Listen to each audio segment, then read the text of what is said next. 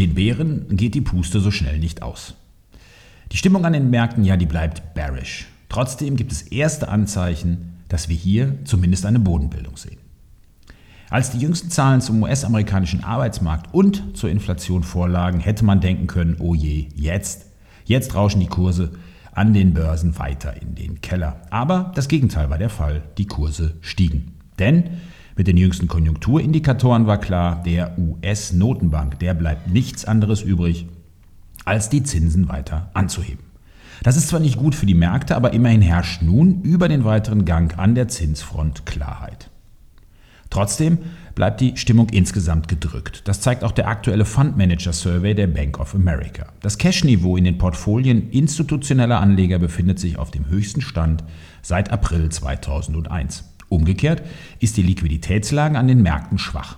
72 Prozent der befragten Fondsmanager rechnen mit einer konjunkturellen Abschwächung.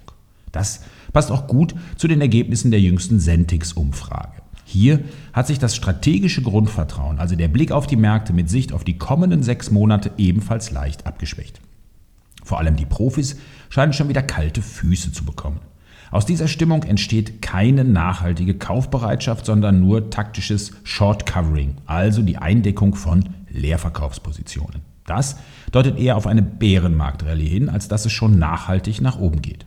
Auf der anderen Seite sind die meisten Anleger noch nicht für steigende Kurse positioniert und laufen Gefahr, den Notierungen hinterherzulaufen, sollte es keinen erneuten Rücksetzer mehr geben.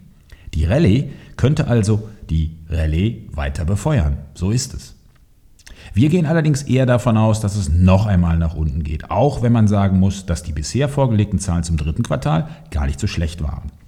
So präsentierten die großen US-Banken mit Ausnahme von Goldman Sachs durchaus robuste Zahlen für das abgelaufene Quartal.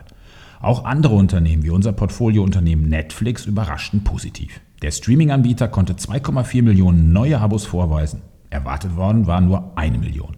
Das hat den Umsatz von Netflix gegenüber dem Vorjahr um 5,9% auf rund 7,93 Milliarden US-Dollar nach oben getrieben. Mit der Entwicklung bei den Neukunden scheint Netflix den Trend sinkender Abonnentenzahlen gebrochen zu haben.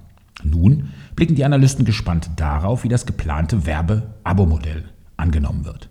Und auch wir gucken in den nächsten Tagen noch genauer auf die Unternehmen, denn dann legen auch andere Werte aus unseren Mandaten wie Alphabet, Amazon, Anheuser-Busch oder Charter Communication ihre Quartalszahlen vor.